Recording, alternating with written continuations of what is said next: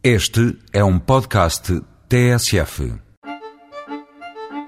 Tem 153 quartos duplos e 29 suítes, e isto é só no edifício principal. Nos relevados em redor existem mais 155 suítes de várias tipologias. É por isso que se chama grande. Seja qual for o tipo de quarto, mesmo no mais modesto, o hóspede tem direito a todas as mordomias, chega a ser tratado como um rei, e talvez essa seja a melhor razão para o segundo nome, que é real. Quanto a Santa Eulália, causa ainda é mais simples. É essa a praia que se tem acesso direto do resort. No Grande Real Santa Eulália Resort e Hotel Spa há mais luxos do que aqueles que vêm descritos no nome.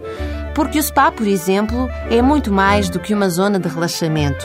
O spa do Santa Eulália é um dos poucos locais em Portugal onde se pratica talassoterapia. A palavra, de origem grega, significa tratamentos com água do mar.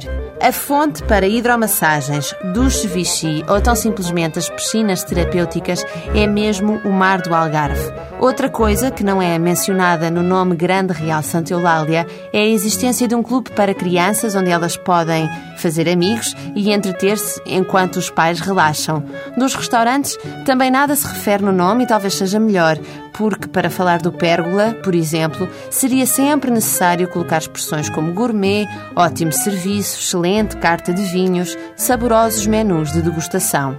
Também não se fala da piscina, com vista sobre o oceano, nem dos bares com música tocada ao vivo várias vezes por semana.